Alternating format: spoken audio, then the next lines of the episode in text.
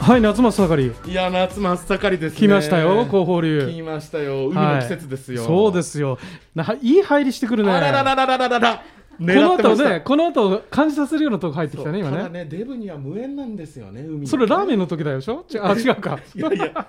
やよくわかん ないけど。そうそうそうえっ、ー、と、川上淳二でございます。村上隆でございます。はい。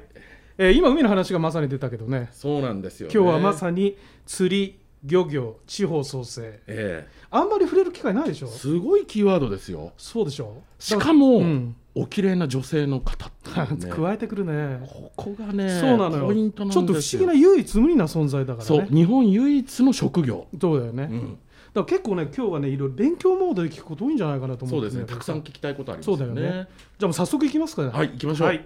えー、今日のゲストは、えー、一般社団法人 WO えー、代表の、えー、釣りアンバサダー中川めぐみさんに来ていただきましたようこそどうもこんにちは交流へありがとうございますもう今日はねこの子供たちにいろいろ教えてもらうっていうモードでねはい 、ちょっと来てもらおうかなと思ってるんですよ。はい、頑張ります。そうですね。ねまあ、まずは、この釣りアンバサダーって一体何なんだってそうだよね。それ聞きたいよね。ちょっと伺いたいなと思うんですけど。はい、えっといろいろやらせていただいてるんですけど、釣りアンバサダーっていうのは釣りって言いながら、あのターゲットが釣り人じゃなくて、釣り人以外の女性とか観光客とか初心者の方とかお子さんとかそういう方にもう手軽に手ぶらで行って教えてもらって釣った魚は地域で食べて帰るっていうそういう釣りをあのまさにアンバサダーする仕事をさせていただいてますなるほど釣りのことを世の中に広めていく、はい、はい、まあ、本当に広報流にふさわしい方がまさにね来ていただきましたけど、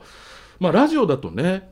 パッとわからないんですが、まあ、非常にお綺麗な方なんですよ、ね。それで押してくる ね。 そうなんですよ。すごくこう。ちょっとね、あの漁業の場にね、こういう方がいるってイメージあんまないですよね。ないですよね。うん、だから、やっぱりそのあたり、なぜ釣りアンバサダーにっていう、ちょっと。はい歴史というか、はい、教えてもらいたいなと思うんですけど はいわかりました、はい、えっとですね私そもそも実は釣りを始めたのがこの78年ぐらいでしてそれまでってまともに釣りしたことなかったんですよ、うん、でたまたまはいあの当時グリーという IT 企業で働いていたんですけど、はい、有名な企業です、ね、はいあちらで新規事業の担当になった時にまあ何でもいいからちょっとゲーム以外のアイデアを出せよっていう時がありましてでその時にまあ何でもいいって言ってもなんか会社社の財産伝え使えないかなと思ってこうゲームの名前を上から順に舐めて たらなんかこう非現実的なゲームばっかりの中で1個だけ釣りスタっていう釣りのゲームがあったんです、有名なゲームですよね、そうなんです、うん、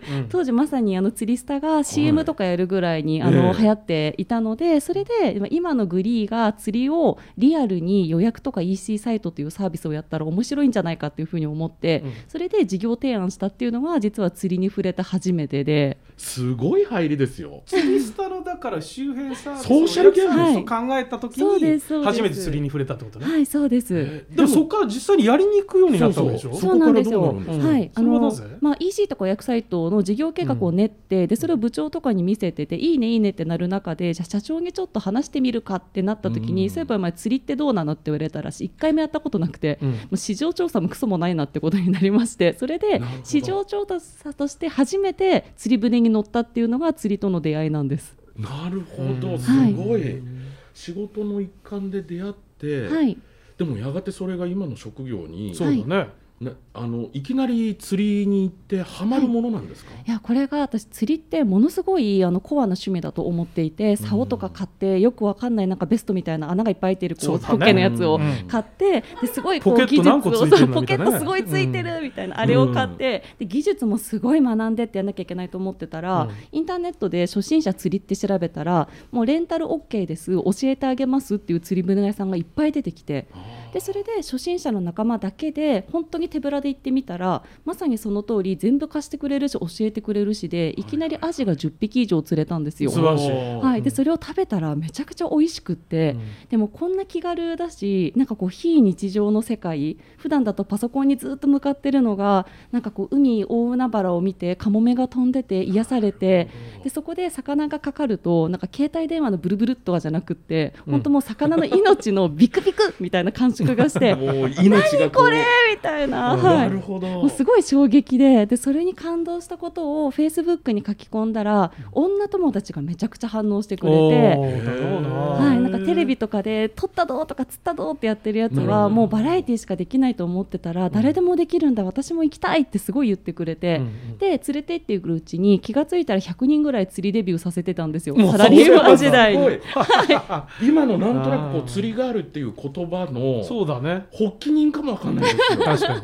それはでも、うん、グリーのし、はい、普通に仕事をしながら趣味の延長線上で、はい、えエスコートガイドみたいなやってたそうですそうです本当に趣味でやってて、うん、でもやっていくうちにみんなすごい面白がってくれて勝手にリピートしだすし他の会社でなんか部活とか作る女の子まで現れて釣り部釣り部をなんかこれ釣りってもしかしてこうハードな趣味じゃなくて、うん、本当にこう身近な面白い観光コンテンツにできるんじゃないかって気づきだし、うん、でちょうどそのタイミングで私があの地域のいろんなところに旅行に行くのが趣味として好きだったんですけど、うんはいはいはい、なんかそういう地域に行った時って結構こう一方的な消費者になってるなっていう感覚が当時あって、うん、なんかこうガイドブックとか見て本当にどっかに食べに行きます、見ます終わりですっていう、なんかそういうタイプに、まあね、普通そうですよね、なんかそれが楽しい反面ちょっと物足りなくなってた時になんか地域でも釣り船探してみたらレンタルとレクチャーの船っていっぱいあってでそれで試しに地域で釣ってみたんですよ。うんはい、でそしたら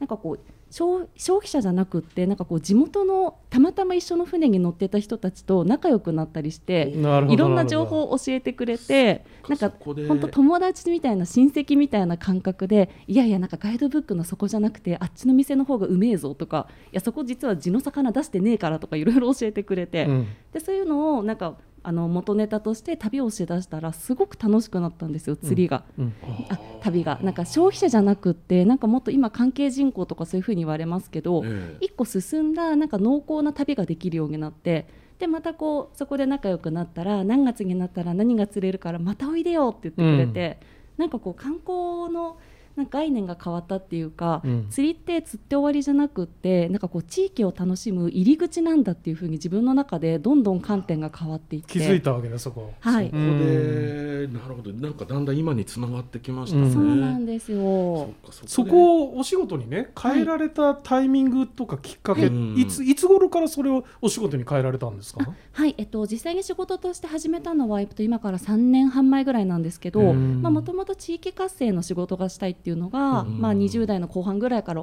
ぼんやりと思い出していて、えー、であの前職はビズリーチっていう会社で地域活性のお仕事をしてたんですけど,はい、まあ、その仕事をする中で自分ならではな地域活性の仕事ってもっとできないかなって思い出した時にたまたまその釣りが地域のなんか入り口になるってことに気づいたタイミングと重なって。それで自分でやってみようって思うようになりましたすごい決断ですよ面白いよねだって今まで世の中ない職業なわけですから、うん、そうだね釣りと観光を結びつけてそれで地域活性をしていくっていうね、うん、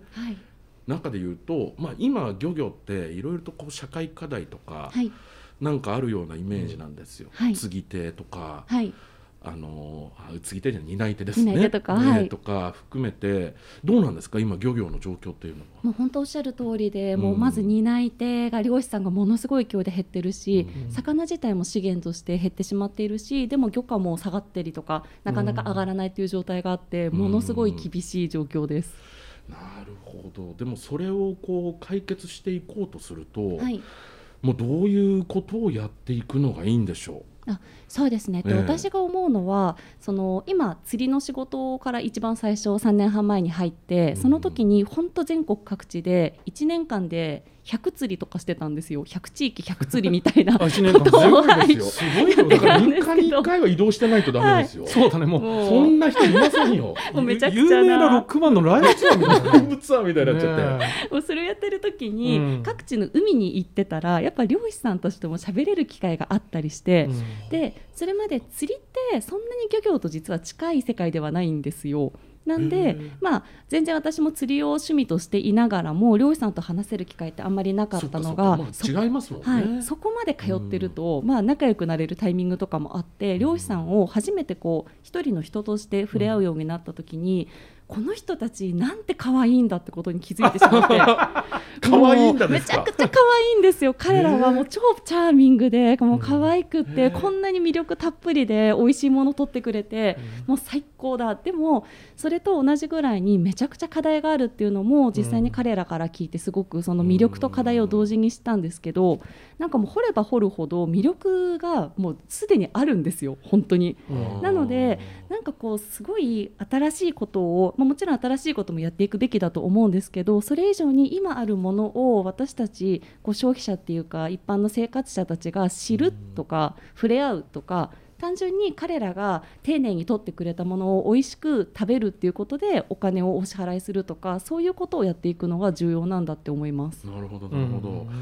もう一個その話でするとやっぱりこう代々伝わる漁師っていうイメージがあるんですよね、はい、だから普通に漁師になりたいと思ってもどうその就職っていうわけにはなかなかいかないのかななんて思うんですけど、そうですね。ういう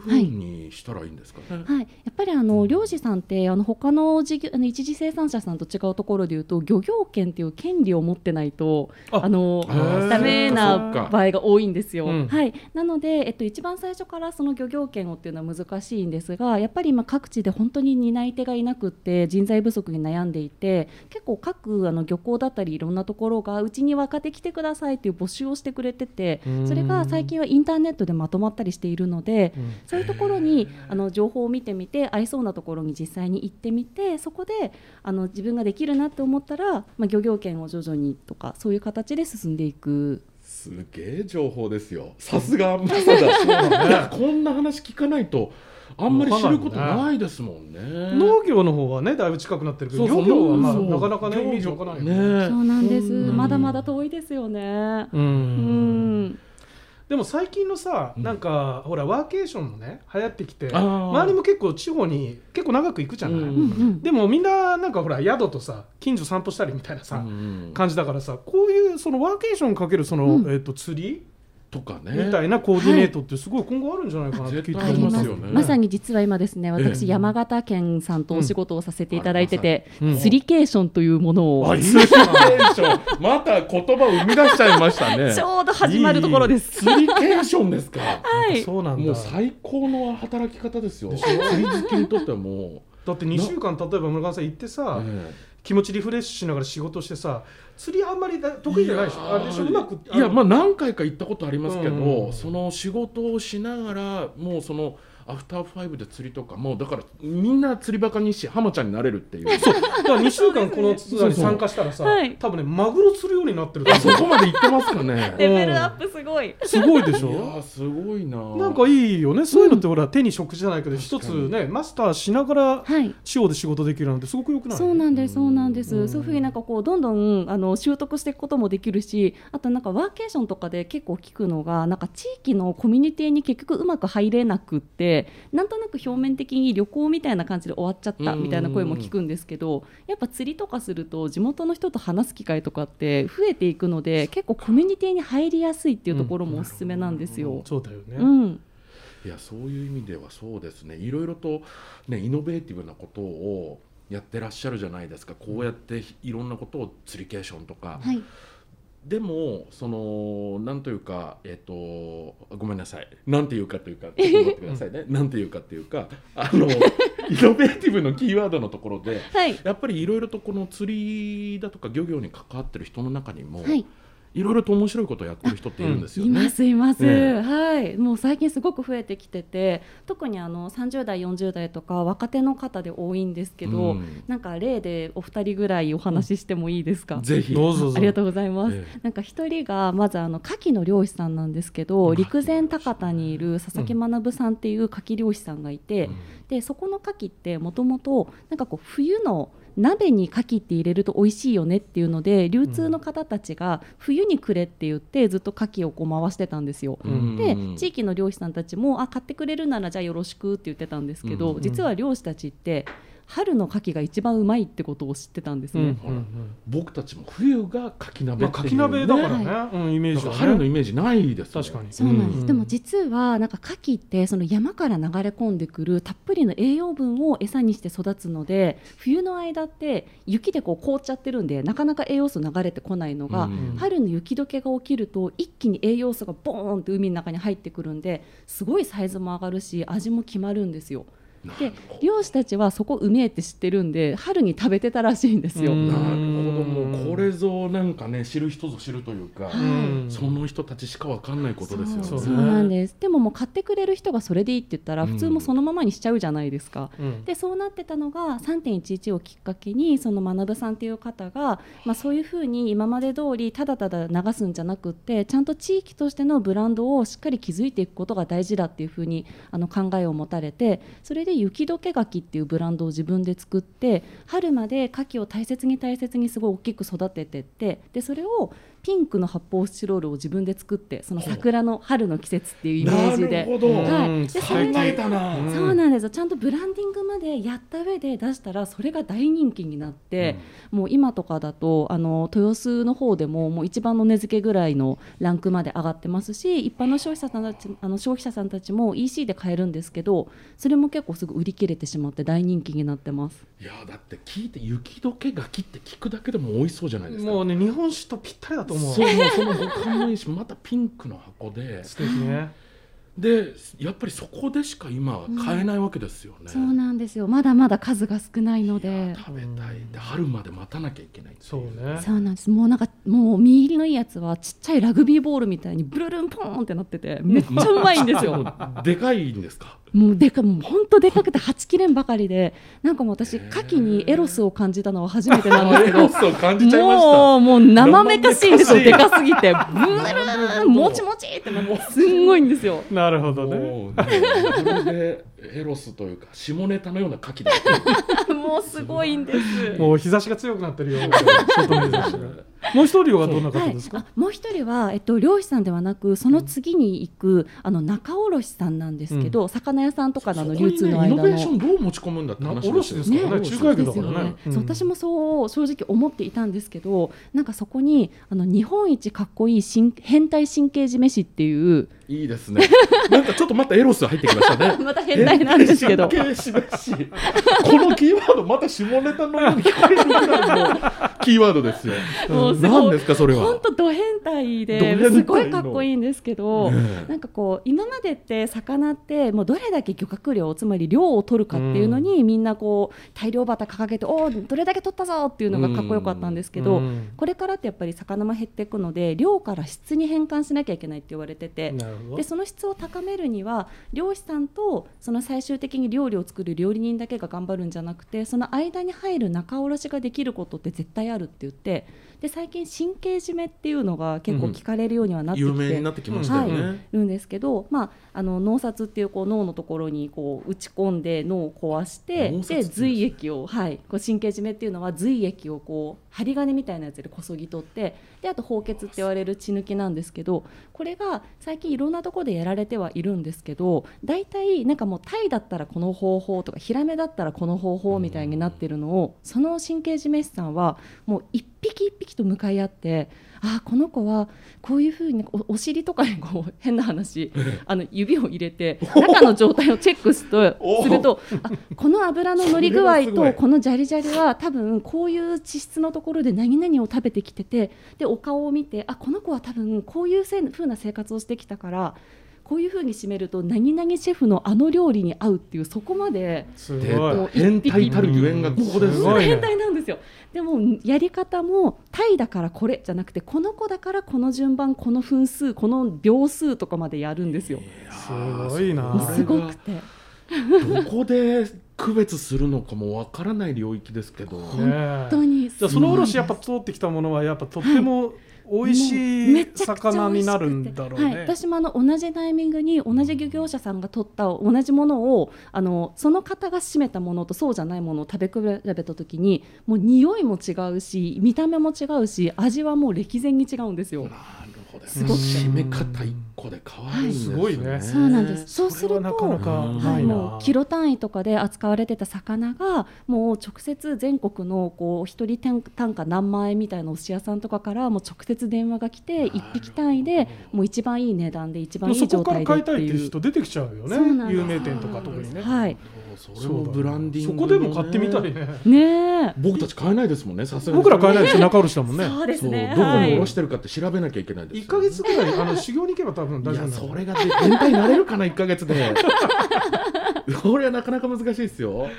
と言いながらでも時間がね5月に入ってるのよ。よね、もうまあ今日今話してる中でさ、うん、そのえっとえーと、と釣り、うん、漁業をキーワードに地方創生、まあ、PR をさ、はい、まあ、上手にやってきたわけじゃないそうですねそれはやっぱりグリーンの中でのねのね PR の経験とその地方創生が多分相当経験として生きてそれをね今の地方創生の活性化に使われてるんだと思うんだけどその PR の部分でね、はい、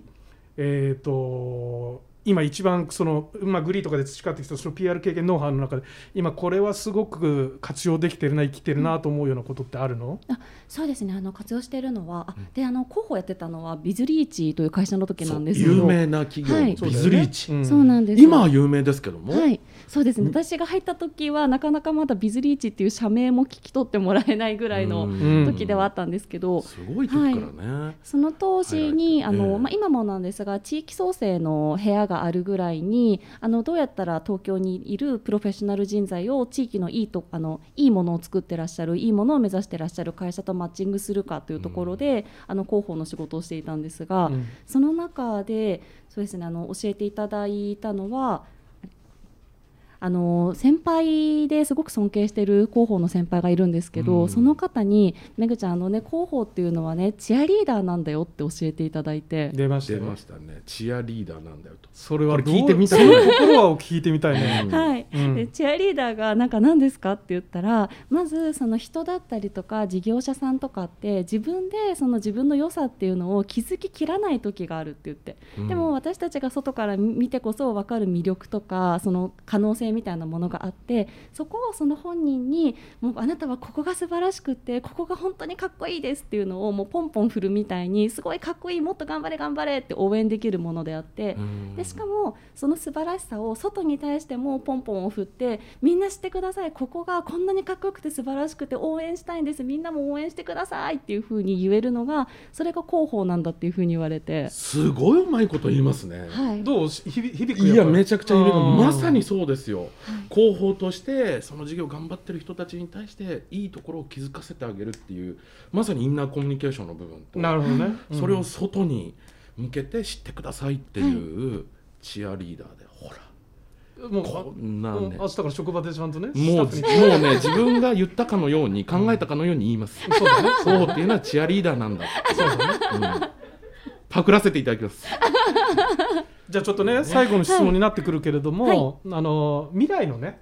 そのめぐみさんのね活動、今後その地方の PR さらにもっと朝地方と釣り漁業の PR もっと気合い入れてやっていくんだと思うんだけど、なんか今後の未来の夢とかやりたきことがあったら、ぜひこの場を借りてお話ししていただきたいんですけどはいありがとうございます、うん、やりたいことは2つあってまず1つ目に釣りなんですけど、うん、釣りってさっきと繰り返しになっちゃうんですけど今すごくなんかこうコアな趣味っていうふうに思われがちだと思うんですよ、うん、外の人たちが入ってきにくいようなでも実はものすごく手軽だしあとはその釣りって釣って終わるんじゃなくていろんな地域とのその触れ合う入り口になるっていう可能性を秘めていると思うので、そういうふうにこう釣りを観光コンテンツぐらいにすごい優しい立ち位置まであの場所を変えたいっていうそういうのがまず1つあります。でもう1つとしてはその漁業者さんってこれも繰り返しになっちゃうんですけど本当魅力的だしでもその一方で課題もあるでもそれを解決するためには本当にいろんな人たちの手が必要なのに今ってそれを知ってもらう以前の問題になっちゃってるので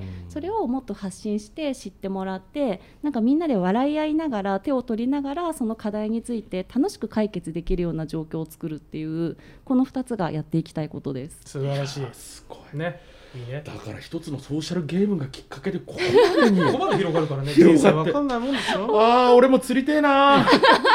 釣りたいこれち地方今聞いてらっしゃる地方自治体の方とか、あご興味があったら、はい中川さんにご連絡してあ大丈ぜ夫ひぜなんでしょひはいもちろんでだすから聞いてる人見てる人ねあの地方行自治体の方々、はいぜひご連絡お待ちしてますってことですね、はい一般社団法人ぜひうおうまではいそうですねご連絡すれば僕らもちょっと釣り、ね、乗っていき乗りに行きましょういや乗りに行きましょうあはい行きましょうめぐみさんのご招待で、ねそうですねあナビゲーションでねはい、そうですぜねひぜひ行きましょう。ねねぜひ、は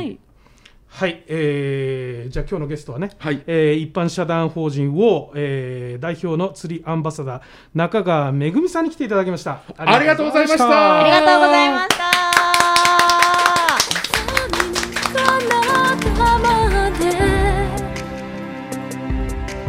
たどり着くために青本嵐の夜も越え輝く